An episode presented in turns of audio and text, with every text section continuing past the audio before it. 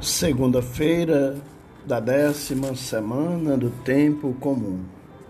O evangelho de hoje se encontra em Mateus, capítulo 5, versículos de 1 a 12.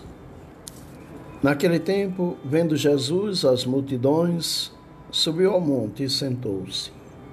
Os discípulos aproximaram-se e Jesus começou a ensiná-los. Bem-aventurados os pobres em espírito porque deles é o reino dos céus. Bem-aventurados os aflitos, porque serão consolados. Bem-aventurados os mansos, porque possuirão a terra. Bem-aventurados os que têm fome e sede de justiça, porque serão saciados. Bem-aventurados os misericordiosos, porque alcançarão misericórdia. Bem-aventurados os puros de coração, porque verão a Deus. Bem-aventurados os que promovem a paz, porque serão chamados filhos de Deus.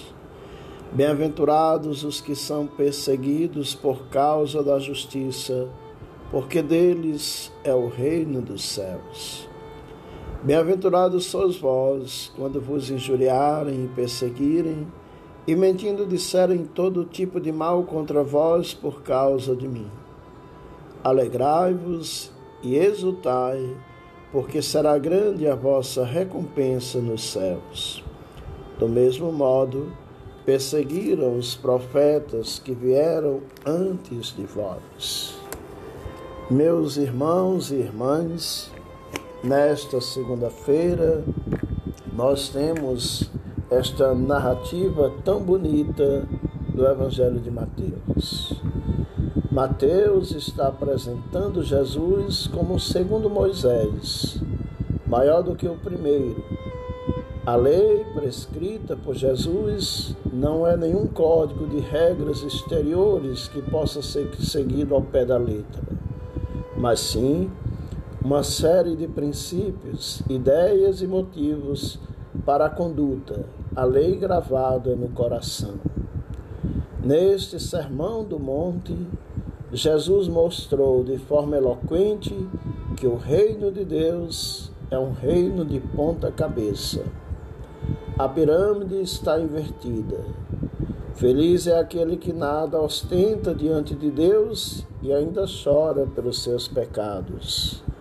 Feliz é aquele que abre mão dos seus direitos, em vez de oprimir aqueles que reivindicam até direitos que não têm.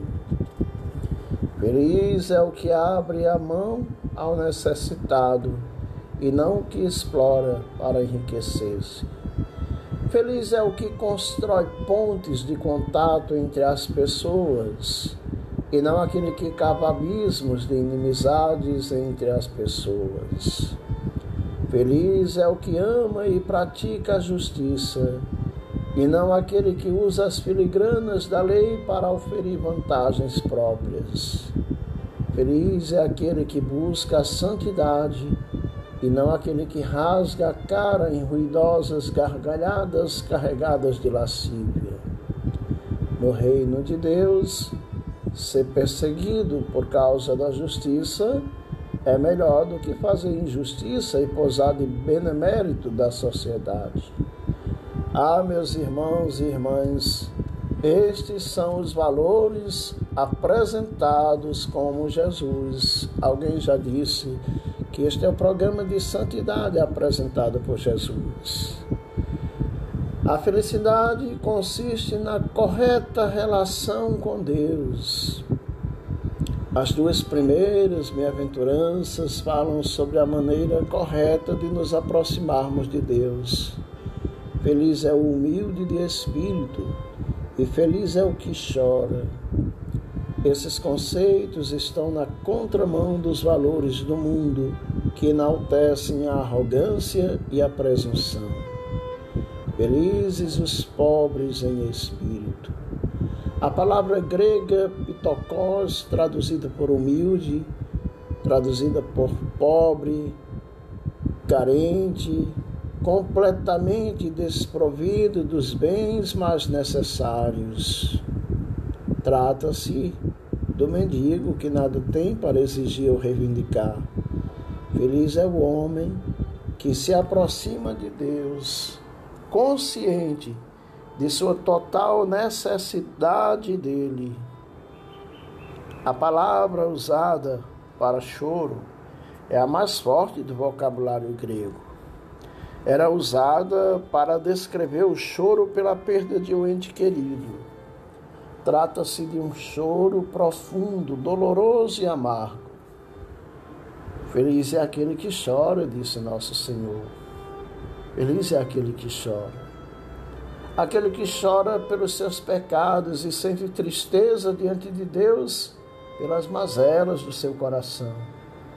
Aqueles que se aproximam de Deus conscientes de sua total necessidade e lamentando seus pecados, são muito felizes. São felizes porque recebem consolo e também a herança do reino dos céus. Meus irmãos e irmãs, que leitura maravilhosa que o evangelista nos apresenta nesta segunda-feira.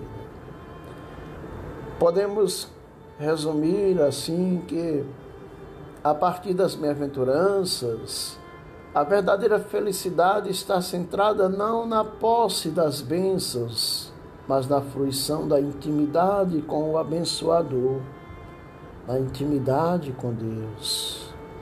As coisas que esvaziam a vida são comumente aquelas que prometem preenchê-la. Jesus falou do homem que derrubou seus celeiros e construiu outros novos e maiores, e estocou abundante provisão, dizendo a sua própria alma para comer e regalar-se. Mas, como coisas não satisfazem o vazio da alma, Jesus chamou esse rico de louco. Meus irmãos, a verdadeira felicidade não é apenas uma promessa para o futuro, mas, sobretudo, uma realidade para o presente. Jesus não disse: Bem-aventurados serão os pobres de espírito, mas bem-aventurados são. Os cristãos não serão felizes apenas quando chegarem ao céu, eles já são felizes agora eles são felizes não apenas na glória, mas a caminho da glória. Esta é a promessa de Jesus. A pobreza em si não é um bem, como a riqueza em si não é um mal.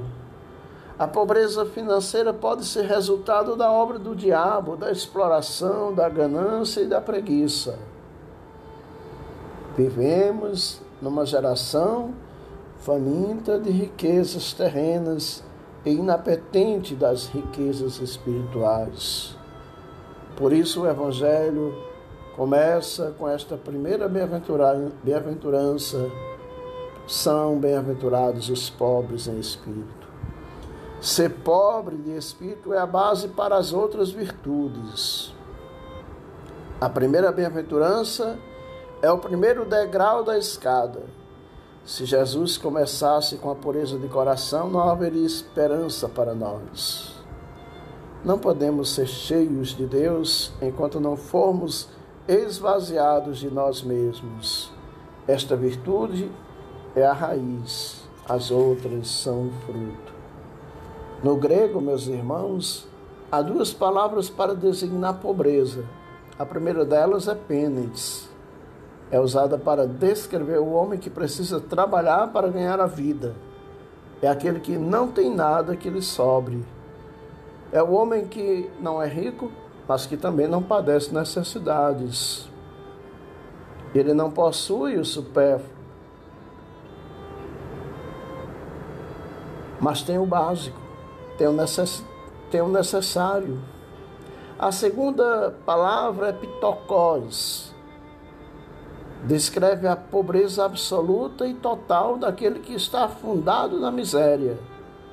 É ser pobre como um mendigo.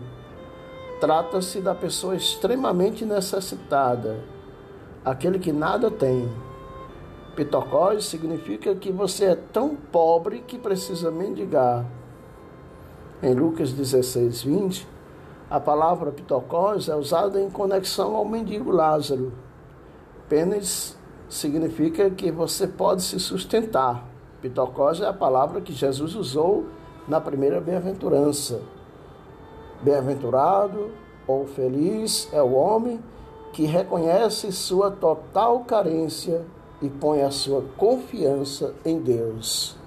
Por isso, pobre em espírito é aquele que, mesmo tendo fartura em bens materiais, mas não deposita sua confiança no que possui, mas naquele que é a fonte de toda riqueza, que é Deus.